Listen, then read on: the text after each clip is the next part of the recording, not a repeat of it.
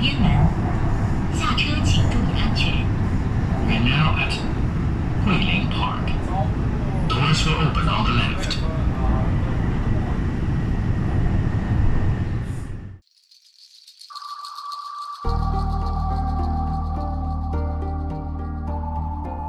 欢迎大家收听桂林公园 FM。桂林公园 FM 关注奇闻野史、视觉艺术、旅行探秘、独立出版、建筑与空间研究等领域的信息分享和评论。目前，桂林公园 FM 已经上线网易云音乐平台，欢迎大家订阅、转发和收听，谢谢。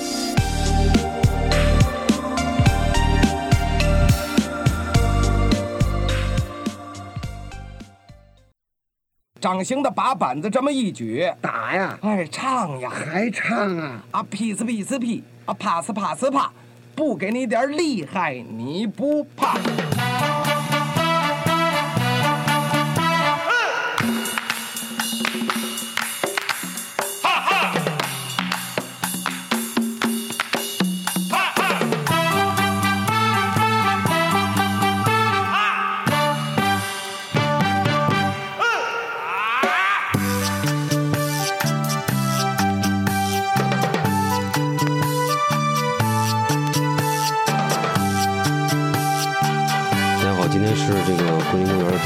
七期节目。然后我们今天呃，只有我跟尹二，还有一位我们那个请到一位嘉宾，是我这个非常喜欢和这个敬仰的一个张达老师。对，大家好，我是尹二。嗯呃，大家好，我是张达。先说一个事儿吧，就是那个苍老师他去这个先去美国要外派一阵儿，对，要要先实敌方记者，在西在西岸生活一阵儿。对对对对，考考察一下敌情，然后看他能给我们发挥什么报道。嗯可能要几个月，我们要这个跨海连线几次啊。对对对对，然后今天其实我们想聊一个话题，就是关于一个所谓这个国潮吧，国是这个我们那个国家的国，这个潮流的潮，就是这个潮流这个兴起是这个，我觉得是这两年比较就是明显能感觉到一个事情。对每个领域，我们身边的生活方式一些视觉的东西啊。对对，然后然后今天我们可能也聊的会比较比较杂一些，从各个方面去聊这件事情。今天呃，请到张达也是想，因为张达是这个我觉得文化或者是现象观察比较透彻的事，然后今天也是想听听他对这方面一些想法。对，这这这不敢当，因为那个尹二发那个这个谈话内容提纲给我说，我看这个提纲以后就有点心虚，因为我 自己掌握那个知识量和对事情观察真的是，我觉得没有能力去去分析那个话题，但是我对这个事情。确实比较感兴趣，所以愿意参加这个录音。其实主要想听你们两位的见解更多一点。其实说出来，大家可能没个概念，啥是国潮啊？其实新裤子就是国潮啊。对啊，对，从老牌国潮到现在这个新新叫什么咸鱼翻身，是不是？是啊，他也借这个 一代一代潮流了又。对对对对。不过，他原来也是一个算是从一个小小众的或者小圈子文化里边出来的。其实他，你像从九八年开始吧，就这个乐队，其实很早。九八年的乐队，嗯，对。也是说他今年不是参加新那个新空间那个画展，他北京艺艺术周是他变成重头戏了，对对，主推的一个。对对，画了三张大画，感觉好像是新画的。因为我关注他们，其实我乐队其实了解的，其实最早知道他就是彭磊的画。啊，我老老早还挺喜欢他画的那个，就是很恶童画的这个米老鼠和唐老鸭，嘎嘎哼，北海怪兽啊，对对对，北海怪兽，对对，就一直是个神秘的电影嘛，当时都是从这些领域去知道他的。后来他也就不声不响了，然后感觉他也去挣奶粉钱了，还怎么着，就然后就没关注。结果这个叫什么？呃，乐乐队夏月下，乐队夏天，光光的一下又火火了火了一把，嗯，然后迅速的就又又走红这个艺术圈啊，这个演出肯定也就有了吧？是，嗯，但是他。就把一个嗯自发的从这个呃就以前这种集体主义生活记忆的这种对吧，就是有点大院啊或者对吧，就这种社会主义时期的这个他的个人的审美和一些恶趣味，现在感觉就变成了一个范式式的潮流或者标准或者一个标杆了。这是一个个案的现象，但我觉得是这几年各种形式里面比较突出的一个，我叫潮流吧。是各个领域。其实这个潮，就是在我看起来，应该是一个，就是你到一个现象级别，它能，也不能说现象级别，就是有很多人自发的，或者它变成一种，呃，社会上一种被广泛认可的现象，都会变成一种潮，或者说在国际上有有很多影响的。呃，我其实感觉他也不是就这两年开始了，其实他慢慢慢就是大概从个几年前就有这种，也没有明确提出来，但是你在好多领域里边，你可以看到这种现象。其实，在服装里面，我觉得还挺，其实还挺明显的，因为，呃，包括之前其实就素然，他也也算是一种，你说他是，我觉得他可能跟。就以前我看就是王岩老师他做的那些作品，比如说像茶缸一样，他其实从八十年代很多那种视觉元素里边去取材，比如他用很多那种不锈钢的一些，可能跟集体记忆有关系的一些那种一些器具之类的，他做了一些改，就是改装或者说把它重新用一种形式去做出来，然后设计语言上是新的，但是它那个内核方面跟你以前那个记忆还是有一种关联性在的。就这个，我觉得是可能是我觉得在。可能近十年或者之前，包括我看到在一些比如杂志上，他们已经在推这些方面的一些设计师。呃，其实那个张达，我觉得也是算是当时有有这种，好像也被纳入到这个领域去边一种，或者被大家看作好像是跟这个有关联的一种一种设计风格，好会这么提。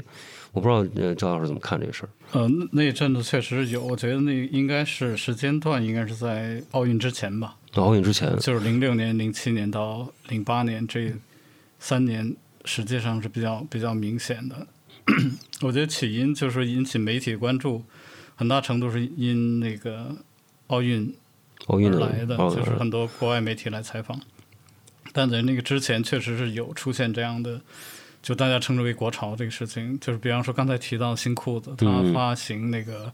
龙虎人丹是零六年哦，对对对。呃，能猫商店这个商店，呃，就是开就是开家第一家店的时候是零七年哦。呃，你刚才说的王一阳的这个茶缸这个店，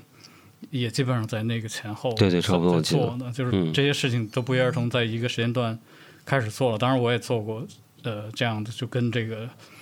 呃，所谓的这个自己的文化有关的一些设计，就是那个时候确实是同时出现了很多这个这样的事情。我自己觉得可能是呃，当然主要做的人群，七十年代末的人和八十年代初的人做的比较多。这是嗯，我是觉得我自己从一旁观者或者部分的参与者来讲的话，呃，应该是就是我们接触了大量的国外的信息，在那个时候，嗯，呃，开始有意识的觉得就是。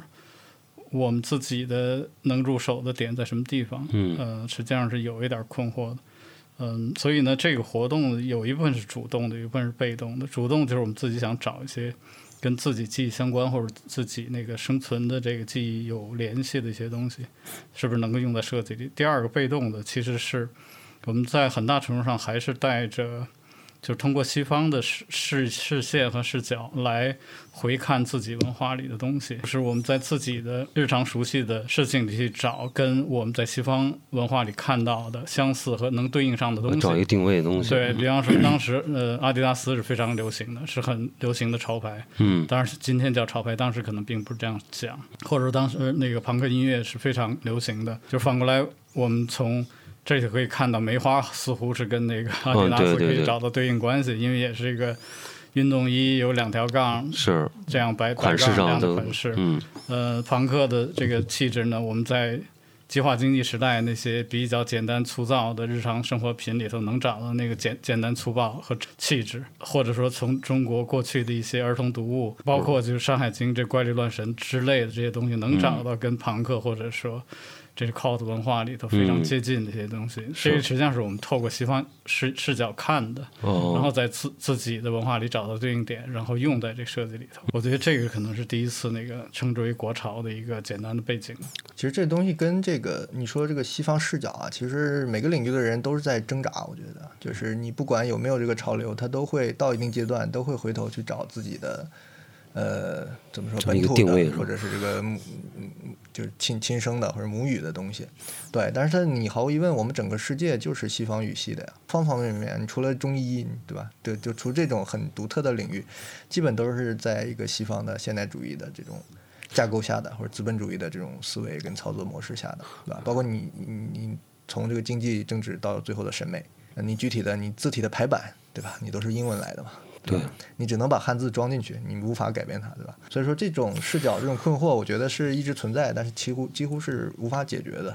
啊，所以我们我的视角就是找一个，就看它的平衡点，或或者它的这个就在这些元素上的这个如何去操作它们，就就仅此而已了。你要说如何建立一个新的语系，我觉得是不太可能是这样。但就是我打不好意思打断一下，就是但你怎么看日本的建筑师，或者是他们在他们那儿做的？你觉得那个是一个可以是日本相对独对立于西呃方的对这个其实有那个我这个就语言体系，OK 可以啊。其实我们没准这个话题要一直要跟日本对比。对啊是啊我就是每个层面都要都要避避不开感觉或者说因为那个你要是直直接说这个问题呢，因为这跟我专业就是相关一点嘛。但是我觉得这个不光是建筑本身的问题，因为日本跟我们的近代化和现代化的进程是不一样的。它是经过一次彻底的、几乎彻底的这个明治维新的学习跟这个呃怎么说呢，这个洗礼的。嗯就是他那个时候已经建立起符合西方的，或者是能融入西方的这种审美语系，跟这个社会纪律也好，这种公民意识也好，他们都是呃已经有一遍修养了，而且他中间呢又几乎没有打断过。所以虽然他有战争有什么的，但是没有否定这些东西，他一直在往现代化走。所以说，嗯，你现在觉得他的建筑，包括他的大师做出的这种日式的或者和式的、很现代的东西，气质又很和的，呃，我并不认为它是根本上建立了东方的语言系统，只不过是他更早的学会了说西方语言，他用他更熟练的带着日本口音的西方语言，在重塑现代的日本元素和日本生活，他会比我们显得那么融洽一些。我觉得是这个差别，而并不是他真的达到了我们期待的。因为这个你的生活方式跟哲学理念跟这个人的价值理念完全不一样了，就是这是找不回来的。我觉得也不要把，就像有点像我我挺同意刘晓东的这个观点，他就是用苏联那一套东西在画嘛。他说我毫不排斥，这就是我的奶，对我就吃的这口奶，呃，它就是我了。那么我不在乎它是哪里来的，但我在乎我用它干什么。所以这是关于深层的，就是关于语言的这个文化语言的这种价值的一个判断。我是比较同意这种这种说法啊。对，因为在其实像绘画领域里边，这我们无疑就是接受就是苏联那套的一套基础教育系统，它过来之后，然后渗透到其他领域里边去。你在设计里边，其实也是那天就想跟我们聊，就是说，我们如果说就是关照自身的话，可能那个。可以采样，或者说可以去挖掘那个点，其实特别短那个时间段，因为你你你其实没有什么太长的现代化的一个一个一个进程，好像是感觉是这个。所以说，我觉得现在有很多讨论或者呃质疑，或者说去怀疑、自我怀疑也好，或者说是我们这个时候好像是是大家去比较纠结的一件一件事情。我觉得日本好像就他没他不太纠结，他好像没有这个这个包袱，就是我一定要怎么样才能去把这个事儿。既要体现我的所谓民族性，又要跟国际或者说一种现代主义风格去融合。他好像，我觉得这个包袱，我我不太清楚啊。反正我感觉我自己感觉，我就他这包袱就特别轻，或者说他没有特别的这个节点上的事儿，我觉得随后我们呃后面有一个章节，我们会重点就分析这个时间节点跟这个就某某朝发生的背，就是社会背景有什么关联。那我觉得开篇呢，我们就一下就其实也被达哥引的引的有点聊的。深了，我觉得我们先 先下个叫什么判词，我们先先聊聊啥是国潮，因为嗯，刚才聊了几个可能都跟设计、跟服装、什么建筑有关，其实在众多这个领域都是有这种趋势的。框了几个几个大的领域嘛，其实咱们可以先捣鼓捣鼓，咱们聊一聊，说这个它里边它特别的。可以可以。比如咱们这样，我开始说的就是时尚领域嘛，时尚领域就是衣身上穿的、头上戴的，对吧？嗯，衣食住行，衣食住行啊，这个。呃，其实你们两位都参与过了。你说，我刚才说眼镜，你不是跟这个溥仪合作过是吧？没有没有没有，啊、那是另另外一个啊，就品牌就不提了。啊、好吧，那我那我搞错了。但是它是一种，就是它其实就是直接抓一个点的啊。是。嗯、呃，之前比较火的那个密扇。对，密扇是刚出来的时候，那个我刘志他们做。对对、啊，这个算啊，这个嗯，这个是这个有绝对国和朝都对对都很达标是吧？那都去对对对，现在已经完全上不了身了。最早最早那个谁啊，撒旦君跟他们合作的时候，我还给给给给我媳妇买过哦，现在就看都不敢看。他们现在巴黎走秀了，我都已经。啊，素然我其实挺挺欣赏的，除了老东家，对对对，除了这个定定价不太欣赏以外，其他都还蛮好。对对对，嗯，素然。然后我个人因为淘宝嘛，他他我看了这些东西，他给我推相似的，好多直接就叫什么什么国潮，什么什么国潮那种就就没看。然后有一个这个全是以师兄师姐相称的，叫妙眼星空。我不知嗯，道你听过没？没有呢，就也有实体店，它是从那个僧袍什么的，相对没那么夸张，但是潮不潮可能差一点儿，但是挺挺这个名字就有点那个对。如果你把佛佛教的文化定义佛系为感觉咱们的一种主流的话呢，还有就是之前认识一个朋友叫李登庭，你都知道他，我不知道他什么系列的，感觉他是他是道道教系，道教道道家的整天这个对。他自己这品牌也换了好几个，现在叫万妙观吧，直接是个道观了。哎，哎他他确实挺挺挺潮的，挺这个，对，像一佛一道都有了。嗯还有就是，嗯，其实更多的，我觉得我们这个其实我个人的一个辨析，我觉得把呃叫古代或者是上古文化的集体主义生活的，其实是两种国国潮的倾向。呃取材的点，可对这个集体主义生活的，比如这个现在国棉一厂、上海永久、嗯上海手表啊，都在不知道英雄钢笔有没有啊，都在做类似的品牌转型。英雄钢笔好像也有，但这个就是回力，啊哎回力对回力对啊，但回力没怎么改啊，基本是呃现在有些改的挺夸张的，改嗯，完那个改的猛的是那把我吓一跳，李宁。对李宁，嚯！那天一去，我说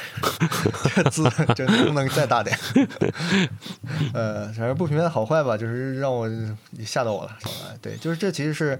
呃，我觉得挺好玩的。一个是其实他是找他其实是隔着几代去找元素的，他其实是更清高的一批人，也也其实不好就好怎么说好阐述的，就是你说的是这个就是这个。另外一个就是哎，它是离我们很近的，咱们嗯七零末八零初就是生活在那种大厂大院儿啊、环境里工厂环境里的，哎，所以就就就这就是这些东西。然后咱们到别的领域，比如现在也很流行的就是文创。更盛的一块啊，对。就是卖的很好的故宫文创，对吧？学这个呃没没有学啊，就是台北故宫，台北故宫那个。中中国故宫现在崛起了，批这个又又可爱又好卖的这个小萌。对对对，哎，联盟哎，这元素取之不尽嘛，就随手都抓来了。然后很多这个媒体，比如说那个志中，对之中这个是比较 什么的，对对对，嗯。然后这个它有点跟知日抗衡的啊。对，然后还有一个大的，我不知道你看那叫《生活月刊》吧，大开本的，哦，所以哦那它就是更精英一点的，啊呃它跟前面我提那个叫上下的品牌是一个调调的。嗯就他会去挖掘一些民间的或者古典的东西，但他提炼的比较有腔调，对上下这可以张老师说，是吧？对对对对，这个我也是瞻瞻仰过几次，实在是买买不动啊。上下还蛮喜欢，嗯然后这个稍微民间一点的汉生，嗯对，吧？前几年这些汉生，现在卖的好像也就是当成文创品。对我买过，我之前买过，对对，每次都过年就是大过这个年，大过那个年，是可以当礼品新送年彩礼了，对吧？嗯然后其实现在有些小小门类，比如那个读库，不做了很多这个对读库我觉得还是衍生品，挖掘了很多连环画、啊、比较喜欢的，对民国的东西啊，跟它的出版物一起，其实是文创类的。然后那个跳到我们行业就建筑领域，建筑领域其实嗯相对独特一点，因为它跟这个社会啊、政治经济挂钩太强了，啊、它受左右的因素更多。前面设计的你是个人或者团队能能主导的，所以它里边也很明显的几次大趋势。你比如说民国的时候，嗯大屋顶运动，嗯一直延续到建国初嘛。就咱们现在看到南京的那些中山陵，都那些大屋顶，然后包括上海也有。哎，你们学校的大屋顶，我们就哦那个主是是就是是那个时期的这个典型作品嘛，对就是这个苏联的底子加个大屋顶，这是当时的国潮是吧？嗯然后后来就是拨乱反正嘛，就去屋顶啊什么的这样。然后再一个新的潮流就是最近嘛，从这个煤老板时期的各种新中式会所、新中式别野，对吧？乌镇是不是现在一些民宿盖的也是那个？呃，民宿现在呃多多多少少有，但现在不强不太强调，嗯嗯，因为民宿还是个人化，呃，痕迹重一点。嗯现在很多民宿老板还是见过世面的，他不会那么那么强烈的要标榜一下中式。嗯但是你就我我我们的我我本身就接触了很多这个政府或者半政府的投资项目的，他是很强调这个，人们很强调，他是比较推荐中式的，嗯或者你至少你提，没人说你是不是新中式，但是你提你要说我是新中式。就说一下你不能提我是仿日式的，仿这个哦欧式的，这都是政治错误，你知道吗错误？哎嗯，你甚至不能说我是这个简欧啊什么，以前都是大行其道的东西。哦，是吗？哦欧陆风现在你都不会提的，有这样的都不会提了。嗯对，所以这是一个很复杂的一个趋势啊。然后小一点的空间，前面我还蛮欣赏的那个宝宝宝珠奶酪，嗯，宝顺奶酪，呃，红红嗯绿绿的，我觉得还挺挺热闹的。然后一些一些，比如说那个大隐书局算吗？大隐书局在哪儿？我没去过了大隐书。局在淮海路吧？哦，我还没去过但。是它有点学日式的那种，他自己说是唐式的嘛。哦，对 对对，其实这个室 室内空间，很多店面啊，现在这网红店，比如说那个一些小的小面店，一些这个嗯，对，那是有一股风潮经之类的，常是做这种简约的，也其实也是中式简简约中式的一种，对吧？对啊，然后一些再小的家具，比如对说呃帆机啊，它有点简化的现代化的明式的，对，这个有一批，对哎，十五招领，十五招领其实还是集体主义就是翻那一套，座，啊翻对座的家具吧。它有那种办公椅，八十年代那种，哦对，它直接嗯搬过来，有时候觉得，对那个家具，有包括那个衡山合集很多那个柜子，对我不知道它是仿的还是真的，它就是那种老柜子嘛，对，它有些是它有它有那样产品。对对你刚刚提到空间，我插一句，就是那个有些空间是。因为我最近看注意几家那种就是传统的，比如说做粤菜馆，或者说有些那个菜馆，它那个风格，你说是有种南洋的风格，或者说是一种哦港式的对对对对对，杂在一块儿那呃，种，海南鸡饭那种，哎海南鸡饭那种就是它东南亚，东南亚，因为昨天我去了那个大静安大悦城里边有一家，我都没看清楚它的名字，就特别的有这种风，你就是像活在那个邵氏电影的那个布景里边一样。你感觉进去以后就看有两个那种特别大龙柱，刻板的那种，就是白胡子两个人呃，开始推茶杯那种感觉，对的，对的就是特别那种，那那也是一种风格吧？对对，最近蛮流行这个的。对那个谁，那个叫什么？徐家汇那个那个。呃，徐家汇对，港汇上面有一家，对对对，我其实觉得本身还挺好看，的。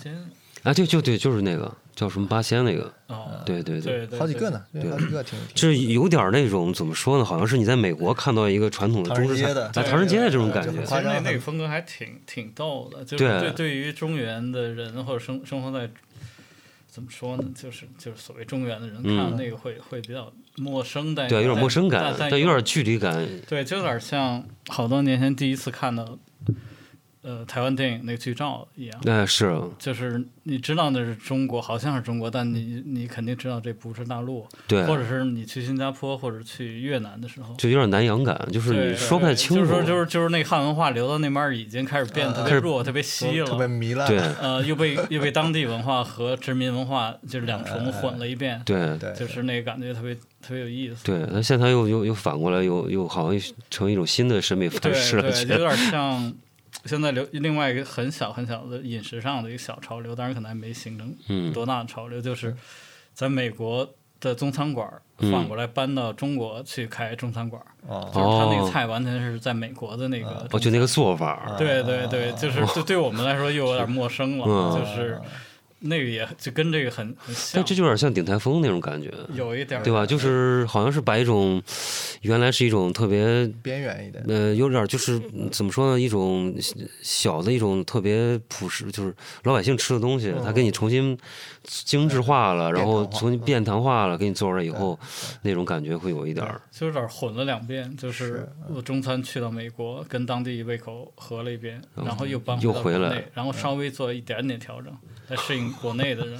是是，哎，有一个新进的银行叫星展银行，你有留意吗？呃，是香港、新加坡我不知道，那次我就注意它的那个标志了，我觉得那标志就是这种味道，啊，就是对。南洋标牌的那种感觉，它那个字体。但你见过大连银行那标志吗？我没有啊？大连银行的标志更怪，你可以给我看看，一个脸，就是一个真的是太那个字儿，它那那做的其实有点丑，对它很奇怪做的，就是你说它丑吧，好像也不是单纯的丑，就是它好像是在刻意为之的一种，就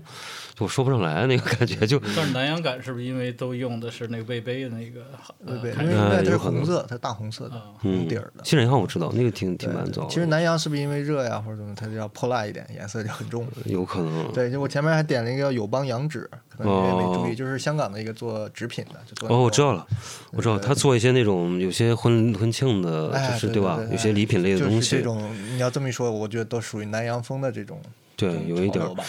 嗯，对，然后这音乐，音乐你更熟了，这个音乐我听吗？国国潮的，我不知道，我知道李玉刚。然后前两天那个嗯不是那个曹老师在那个群里说那个，就是说谁来那是赵四儿啊，好像是玫瑰啊，说玫瑰之类的就二手玫瑰和，二手玫瑰，九连真人啊，九连真人五条人这算五条人就嗯觉得算了，还是现在算了。说国潮有点有点给人家拉低了。拉低是吧？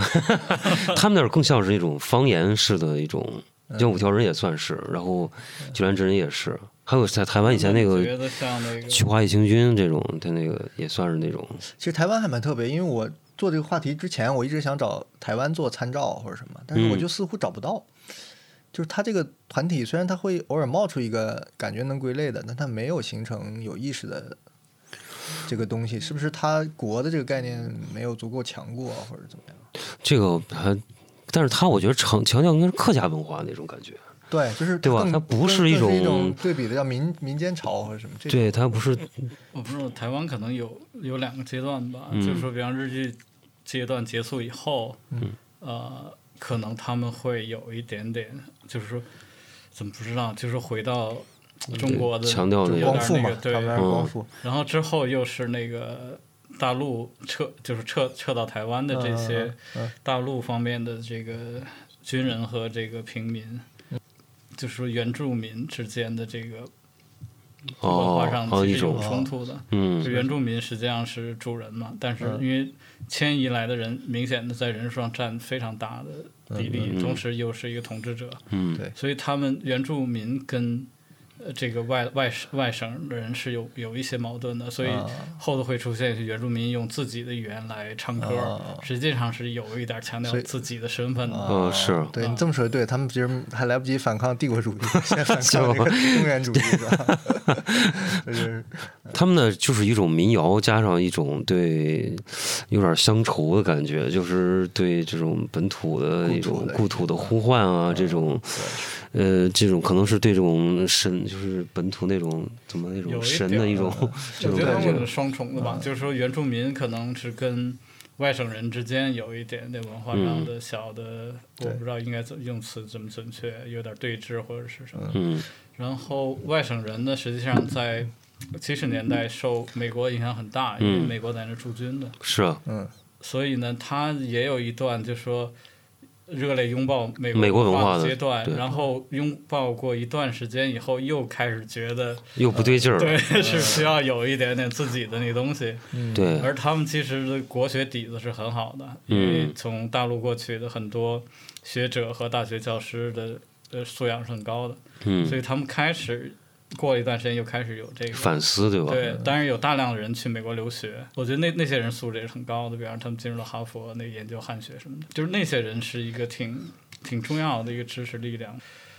在他们那儿帮助保留了大陆的文化。其实很多很多东西，我们反过来需要从那个台湾学者，在美国台湾学者和美国像那个东方，呃，哈佛里的什么东方那个，嗯，东方主义研究这种对，对，就去去反过来去寻找中国曾经失去的那些东西。嗯，对你这么说，我倒能想，我终于找到了，他们在学问上国潮过。就虽然在这些跟我们相但你觉得那是潮呢，还是他们就是其实一直是留在他们那儿的？有素材嘛，对吧？嗯东西在手上，然后他借留学之便，要不然就就当代的这种艺术，就古艺术、古古古文化研究什么的，其实也是西方语言架构下的嘛。所以他嗯借着留学，呃，接着建立这种语言系统，包括它跟西方的资源的对接，它好像比较强大的就是在这这方面的这个学术的积累。嗯你嗯，看很多这个呃现在这种华人学者啊什么的，他其实是台湾背景的。是。这倒是也是一种隐形的国潮吧，因为他做的嘛都是中国的这个这个课题嘛，嗯。他甚至把大陆就是忽视的一些东西拎出来，去跟用西方的视角去去研究和讲，在这方面，就是你看那个研讨啊一些什么东西，对经常是台湾学者还蛮强的。汉语还有考古方面，对考古古古代那个艺术史啊什么的，好像台湾血统的做多作作者非常多。嗯对，哎，我现在又想到一个领域，台湾虽然这个咱们前面提这些不明显啊，但其实也有。其实建筑他们刚光复的时候，就国民党刚过去的时候，是很强调这个文化的，所以他当时做的什么中中正纪念堂啊，哦或者当时的老老的故宫博物院啊，也都是我们民国出的那个大屋顶。也是过去了这个趋势。嗯另外，我突然想起，我之前很，因为我之前对那个舞台什么的也很很感兴趣，就是台湾有几个剧团或者是这种舞台的嗯机构嗯。是很明显的，比如说林怀民林，怀民，嗯。对吧？然后那个汉唐乐府，嗯。一个讲南管，用南管这个元素做做，但它它更传统一点，比如那个酷一点的那个，现在还在上海有演出的《悠人神鼓》嗯。啊，然后还有一个叫那个那个无无垢舞蹈剧场的，呃，那个一个一个女的作者组织的，她就是也是很解构，然后就是做的一些很很当地宗教的一些东西，但他用的都是很当代的舞台的东西。嗯嗯，然后这里边不过还有我，呃就之前还追过几次的那个吴兴国当代舞蹈剧场、当代传奇剧场，当代传奇剧场啊、在上海演过好几次呢。有一个叫嗯李尔在此，就嗯他一个人演十三个角色，就是改的是《李尔王》，但用的全是京剧，因为他是老的京剧演员出身嘛，片段嗯重新拼贴做了一个当代舞台的啊，还有什么哈姆莱特啊什么的对，现在也有点这个这个多了。嗯，然后这这些人里边推出一个谁呢？叶景天，他算是比较叶景天就是他最早是跟他们做舞台的，戏剧服装的，对，后来转去影视嘛，就慢慢就火了。其实跟他的作品其实就是这种基调的，啊，就是有日式、日本的元素、欧洲的这种这种嗯这审美种融合。了挖掘的都是这个中国的元素，嗯。也比较夸张，比较超。嗯。对，然后在这些所有东西的衔接点，就是跟艺术、跟视觉、跟设计有关的，其实这就非常非常的多了。比如刚才提到这个这个新裤子，不论他的音乐到他的视觉风格，对吧？他也画画嘛。然后我们老的讲什么吕胜忠，就是挖掘剪纸的哦吕胜忠是剪纸那个是啊。然后现在比较有争议的这个邱志杰、吴建安，哦，对，邱志杰，哎，都是皮影啊，嗯这些，反正虽然他们都是很通，怎么着中西贯通的这个学者，但是很嗯聪明，他抓的还是民间或者是中国这一套东西，所以是那个叫什么呀？威尼斯展那个双年展啊，还是什么的都可以进去的，嗯，是很好卖的嘛，对吧？然后我们熟悉的有很也有很多作者啊，比如那个前面撒旦君，然后还有一个我们的同行叫玉山范宽，就是画那个水墨画的那种小小就很很现代的一些题材，但又是水墨画的元素。然后我有朋友叫阿瑟，这是插画很很厉害的。然后呃，豆瓣很火的赤眼犬，要之前选我知道，水墨画一些很很很好玩的这个他以前画过那种四格的那种小呃两个狗那个，呃最近画长篇嘛，对，然后这个嗯偏媒体一点的，我以前认识一个朋友叫大北宇宙，还有一个叫应该叫田小磊吧，我记不清了，他们就是通过模型，它的元素跟空间全是这个呃佛道啊、禅啊这些东西搭接起来的。然后另外一个巨大的就是那个。我认为就是那个亚文化 cut 跟 cut 一路过来的，对，是你说这个我就想以前那绿校是不是也也算是呃，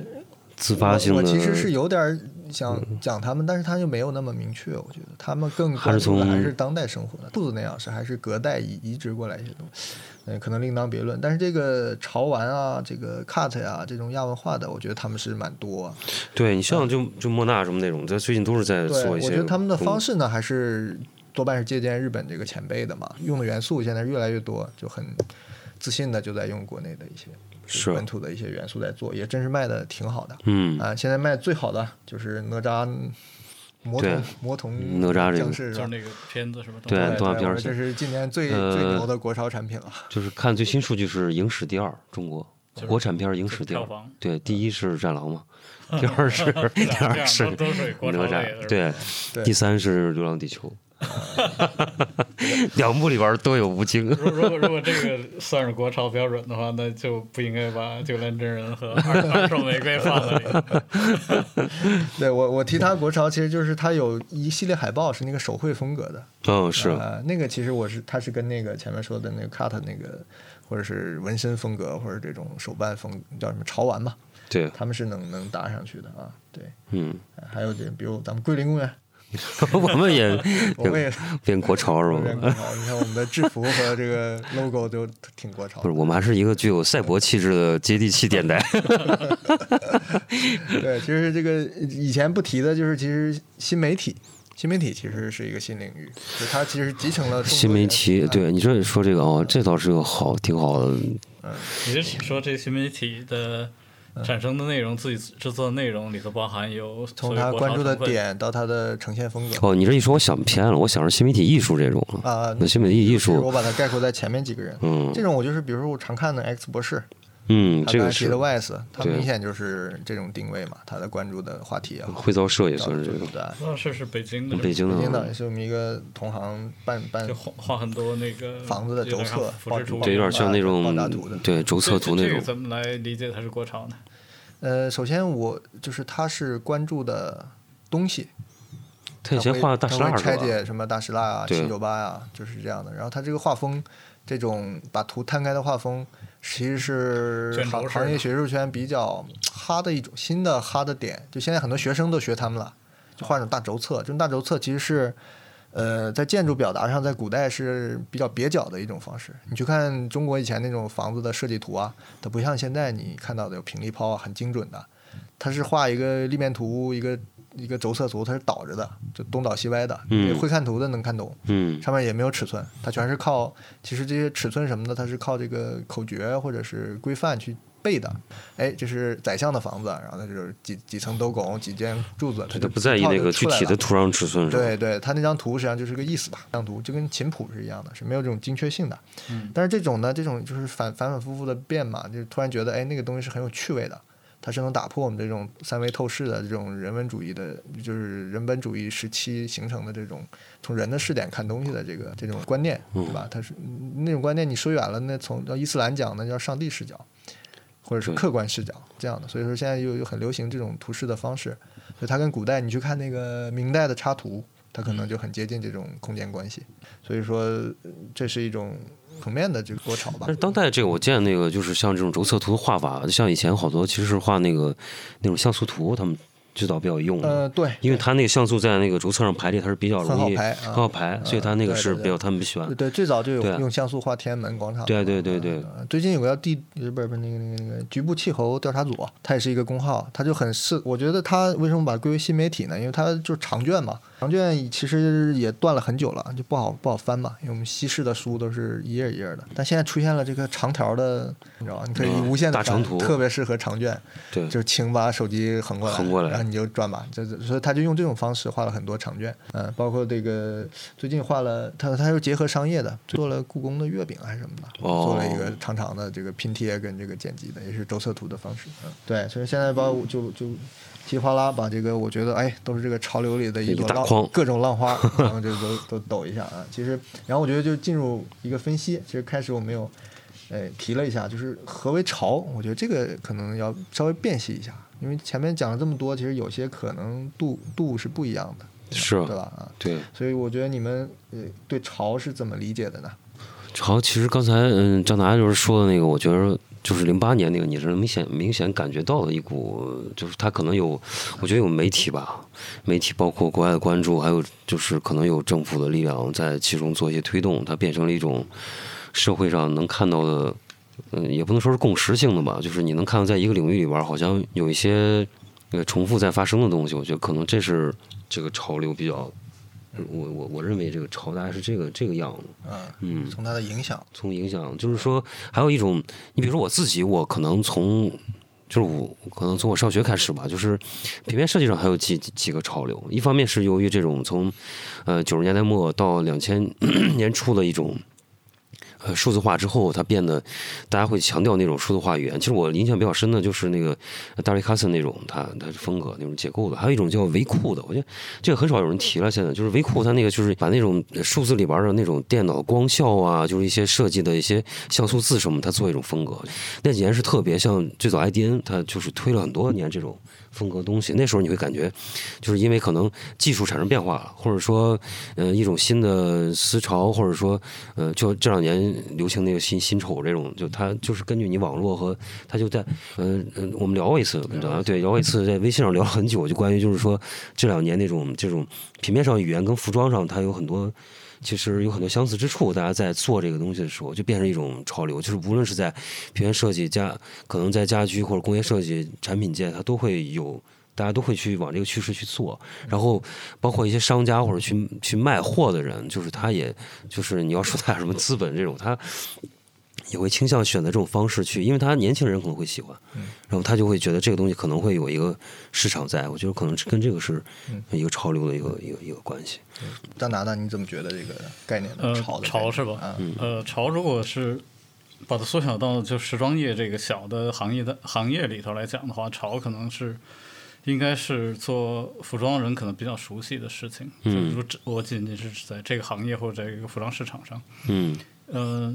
因为这个就是潮流，就是服装实际上是靠潮流来推动消费的。当然，也有一些人说这个是行业阴谋什么的。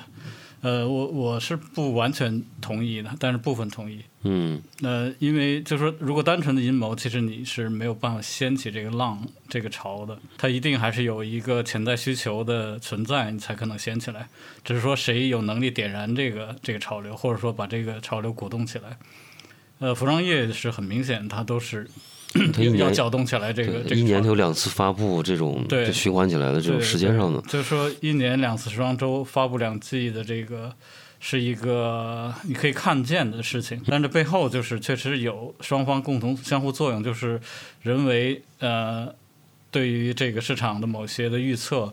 根据这一测来做下一季的流行色。还有所谓款式上搭配习惯上的一些预测，这是从一个嗯、机构趋势机构来来做的，行业机构来做的。当然，这些信息都会有偿或者无偿的卖给行业当中的从业人，然后这些人会受这个影响来做下一季的服装。呃，当然，这个预测里头可能是有准确的，也有可能是一个推测的，因为没有人是上帝能扮演这个角色，就是我预测的所有东西都是准确的。但是，当你按照这个预测从一从上面一级一级往下往推推的时候做出来，这个就已经成为一个现实了，就是哦事实了。比方说，呃，前两年流行紫色，那很多公司在自己的服装里头都用紫色，那很多杂志还有这个媒体上都会说夏季流行紫色，我就变成一个 对到最后大家都会认为，哎，夏季真的是变成紫色，因为我都相信这个事儿了，看了这么多，呃，无论信息也好，还是商店，还有就是网上的一些资料看，都是紫色的。就是对于消费者来讲的话，嗯嗯好像这已经成真了。所以这个里头有一点半真半假的事情，就是说它一定是有一些依据的，就是说存在人里面潜在的没有被激发的这个潜在的一个欲望或者是需求，呃。同时也也是有人发现了这个趋势，另外一部分呢是实际上大家都不知道的。我真的做出来了，可能有人回应就回应了，有人没回应可能就过去了。但是这个这个流行的过程其实比较复杂，我是简化了说的，只是说在今天就是在呃网络时代和这个自媒体、社交媒体这个特别特别发达的今天的话，一个流行的这个。方向开始是多项的，嗯。因为原来在没有多媒体和这个不是多媒体网络时代、新媒体时代的时候，那个传播是基本上单向的多一点，嗯。就是自上而下的传播比较多，就是谁掌握电视台，谁掌握呃报纸、嗯报纸杂杂志以及时尚编辑对对对，就这些是从从上往下嗯。来传输这个流行的趋势的，大家只是接受。嗯或者是由大的这个 fashion house 什么这种大公司来来来做，嗯然后大家成衣公司就跟着学什么，这个是已经是三十年前的事情。但是现在因为这个科技，呃，使所谓的那个市场呃整个世界的扁平化，嗯然后更加的民主，大家可以发声以后。所以这个流向开始变得比较多项，就不再是单一的自上而下的一个潮流。所以现在呢，呃，所以细分的更多一点儿。呃，反过来，这个就是一个潮流被放大的可能性就非常巨大。一旦被引爆的话，这个结果就非常非常可观。嗯因为这个互相传播或者说信息的自传播的能力很强的时候，就这这一股潮流就会变得非常非常明显。嗯、还有就是，嗯，这个网络技术，呃，自媒体或新媒体的产生，使这个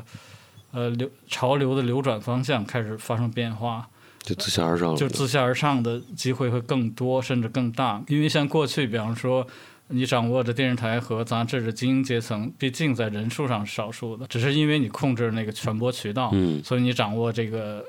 呃特权。就是它像一个有一个闸台放水一样，就是它放多少是他们的选择。就是我我决定放哪个 是我的事情，嗯我认为哪个是流行是我们决定。但是现在因为所有人都可以发声情况下，而且就是现在所谓大数大数据的采集这个结果的话，对数据贡献最大的还是民众，就是普通的这个消费者嗯贡献的数据更大。所以这个数据导向一定是来自于这个基层数据不是来来自于这个塔尖上的人的。是所以现在这个流向跟过去有产生了质的变化。对，现在可能都是靠一些 KOL 或者网红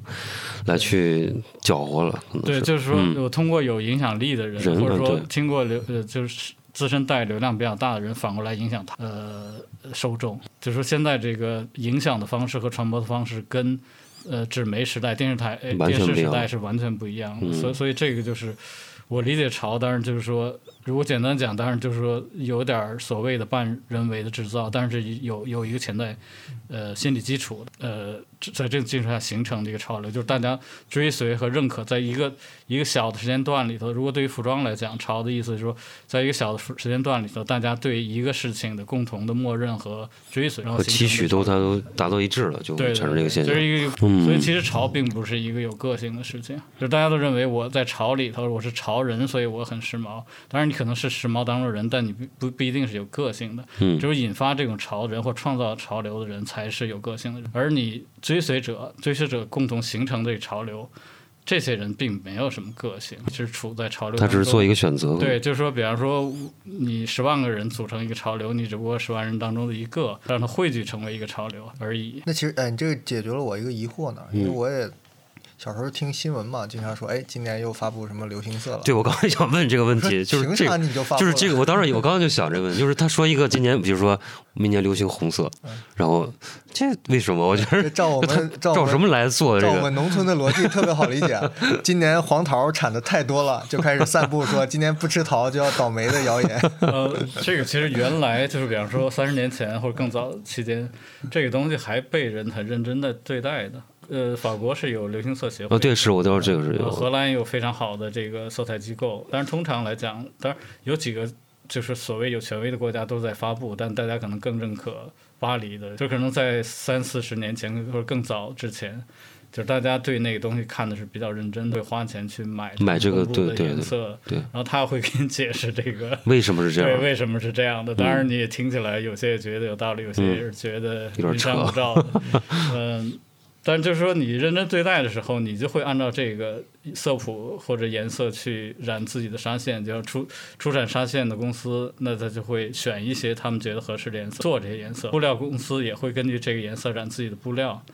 那反过来，他们会告诉，就是这些纱线和布料公司也会告诉做服装设计的人，下一季有这几个颜色是所谓的关键颜色、辅助的颜色什么什么的，就把这些信息会传递给服装设计师。服装设计师啊，我在这里头选择一些我感兴趣的颜色，把它做成衣服，所以这这条线就会被特别顺，被完整的带下来，呈现在订货会的时候，就是有这些颜色在里头。时装记者报道的时候，他也会在这品牌里头选他选择他们认为比较中意的一些拍出来，放在这个杂志里介绍，然后告诉读者这些颜色和这些廓形的衣服，一些重点的呃工艺手法会在下一季流行会。流行起来，那么这个在因为杂志不是提前是，这两一个月什么半对年什么就出来了，呃，读者可能在那个之前就已经看到，就已经心里有一个基础了。过了几个月之后，在店里真的看到这个，他觉得这个事实已经成真了。嗯，就然后人们又会，这个时装业又会鼓动人们，就是说，呃，处在时装当中的人，流行当中人是一个时髦的人，很多人是会愿意把自己放在这个角色上的。对时尚编辑、明星那时候是，就是对啊，对，就是电视、电影明星我是，一个很潮流的人，那我就应该穿当季流行的颜色和款式。就我不想把这个，因为我没有穿那个颜色，所以我被排斥到这个之外。这这是一个共同共共谋的一个结果。其实我觉得呢，这么说起来，我突然，它就变成一个其实心理学上的问题，就是大众相信什么，就是说呃指导什么。对对，这这其实有很很大的社会心理学的那个，对我觉得这方面专家能把这个说的更更清楚。是但是现在就是我说的，因为这个社交媒体和自媒体的出现，使这个流转和流向真的发生很大的变化。呃，现在去，比方说法国的那个面料展、PV 展里面，颜色机构里面去买这个颜色的人真有那么多吗？我觉得已经该应该是比原来少了。就是行业对他们的就是倚重也变低了，是吧？行业地位变低了相。信的，但是我觉得现在因为更多多多中心了，就原来可能只有一两个中心，现在就是这个摊开了摊开了，嗯整个社交媒体上是真的是多多级的，是不再是一个唯一的一个中心。其实从那个你你看，我觉得有一个很大的变化，比如说在服装大片上，还有一些原来视频的拍摄上，以前是很非常讲究的，比如它的打光、它的用色、它的就是这种就是拍摄方式，它都是有一个很大系统去保证你嘛。就是现在有些，比如说它可能就是更倾向于手机或者说一些移动媒体上，它就用一些反过来，它会利用你这个手段去拍，它就会这个精度啊，包括一些它就会变得没那么，就是你会看到很多是这样去反过来去影响它那个品牌的一些拍摄方法什么的，包括那些就再往下就说那些字体啊设计上面，他们会有就是会嗯。你说屈从也好，或者说去顺应这个潮流也好，他们会做一些相应的变化。这两年是特别特别明显，我觉得这这这个事情。呃，应该是吧，因为我觉得像那个数数字技术使很多技术门槛变得非常低嘛。对我觉得这是肯定是好事情，就是让，因为你降低这门槛，使有些人创造力可以释放出来，就是因为可能前头。大家学这个技术，掌握这技术需要花一定的时间，或者说你必须有一定的知识技能，或者说知识储备才能学会东西。但是现在降低这个之后呢，人在工具上的要求会变低，就是我可能很快的用这个简单的工具可以把自己的想法表达出来，但可能那个手段是有点粗糙的。是啊，就反过来就是用这些简单粗糙的手段创造出来的东西，反过来被放回到那个网络上。而这个量是极大，就我们说这个呃传播方向开始发生改变，就是这个这么大量的人，因因为大量人其实还是不专业的，还是少数的，就这些人可能用一个业余的手机的方式，或者说很很简单的一个剪辑的方式剪辑的一个视频等等这些照片视频大量的回传到呃网络上，然后这么大的数量反过来会影响专业人员，就是 开始怀疑，对对，专业人员倒不一定怀疑，他觉得哎，这个有这么多新鲜的东西，变成一种新的审美，对审美审美范东西式了那种，就是说新的人他通过他专业的人把这些东西规范化，因为他有这个能力提炼和抽象化，然后把这个东西抽象化过后成成为一套的标准，重新又做放回去，对，它放回去，就像那个餐馆一样，对，其实就像刚才餐馆一样，就是说这样的话。你一个是有专业、有身份的人放回去的话，有更多人会相信这个，是啊，因为你是一个字体设计师，是很很出名的。嗯，但是你吸收了网络里头，比方说那个很粗糙的一个，但是呢苗头是有意思的，你把它拿过来，然后做了，然后放重新放回到那使用一套字体什么的，嗯。或者说你的平面设计风格，呃拿那些很刚刚冒了尖儿的别人那些网民做的东西拿回来，嗯然后把它重新理清楚，因为你够专业，你做的肯定比他们好，嗯但是你还保保留他那个气质在里头。对，对，你知道这很像啥吧？前面不是有一个小的团体把那个顺丰的那个还是谁那个快递公司那个鬼畜了一下吗？有点哎学那个 D D H L 那个时候，哎其实我我最近在书展上，我也很明显的感觉，就他的视觉打理，包括很多人做的东西，就是这种感觉的，啊对就是民间反哺的一个感觉啊。其实后来我想，他们的老祖宗是谁呢？是那个椰树椰汁，这错，啊就那个号称用 Word 拍的。前前头有段时间不是叶叶之跟这个高天维被被炒的很啊，多是啊，对，高天维也是，就这种这个乡土的大大字报的风格啊，就被提炼的好像还蛮也成为一种潮流了。但高天维在日本也是挺蛮受争议的，是吗？对对对，也是很多。但是我觉得他就是，因为我他他素材来龙去脉我不太懂啊，说我只是看到他的一个结果，看到展览，就是我觉得它是一个对那个处理的非常专业化和精致化的，嗯。就我觉得这是高出中国有些设计师参照所谓野生嗯，设计，没错没错，然后再就是参考野生设计这个素材，再做出自己设计的时候，高天维还是要要要要更胜一筹，保证的那个东西确实是还是好的。其实你可能看出来，他那表象是那样，他编辑起来未必是那么，当然可能也有也有他一定成本和套路的方法，但是就没有像那想起来那么简单。其实那个事情，对，所以我说就朝这个概念嘛，其实咱们说出来也蛮发散的。那我嗯能不能大家总结一下？就是，嗯，它是有导向的。首先，就是前古典的时候可能是精英导向的，对吧？到现在可能是这个数据又会反哺这个，嗯，但是总体来讲还是有导向的，半人为化的一个操作啊，这个应该是可以感受得到。另外一个，刚才它的操作模式，我觉得可以总结一下，就是它利用局部的自信，反复的反向加强，最后嗯推成一个。潮流，潮流啊，嗯对吧？就是一个螺旋的使劲儿，又推推推，越推越高到潮流。最后一个，我然后结果上，我觉得它应该识别性会不会很强。你包括这种鬼畜手法什么的，它其实包括很多潮牌是颜色非常艳的，或者组视觉上非常泼辣的嘛，所以它一定是为了识别性强而做的，并不是为了消失而做的潮，对吧？所以这可能是一个。然后有一个是我潜在的一个观点，我觉得存在潮，就首先之前是不潮，或者没有这种潮。它才会有这个潮，就是它要先抑后扬。就之前它是受到压抑的这个审美、这个趣味也好，随后它起来了，这才行为潮。比如说你之前我就一直天天穿蓝大褂，你现在怎么穿它也不会成为潮嘛，对吧？它一定是我摒弃了这个价值观，觉得它是工人的、是劳动阶级的，不好看。后来你突然间这个小小小文青把它变成了潮牌，对吧？一定是存在这种浮和起的这个过程的。所以这是我对潮的一个基本的总结吧。由于时间的关系，在横向比较各地的国潮风云之后，本期对谈不得不暂停打断。朱元璋和国潮有什么恩怨？袁世凯家族原来是最早的国潮玩家吗？孙中山如何身体力行扭转民国的时尚歪风？下期我们将会与张达老师纵向切开我国潮流的历史，细细筛选国潮乱流，替您的购物车披沙拣金。谢谢收听本期节目，敬请关注下期桂林公园 FM。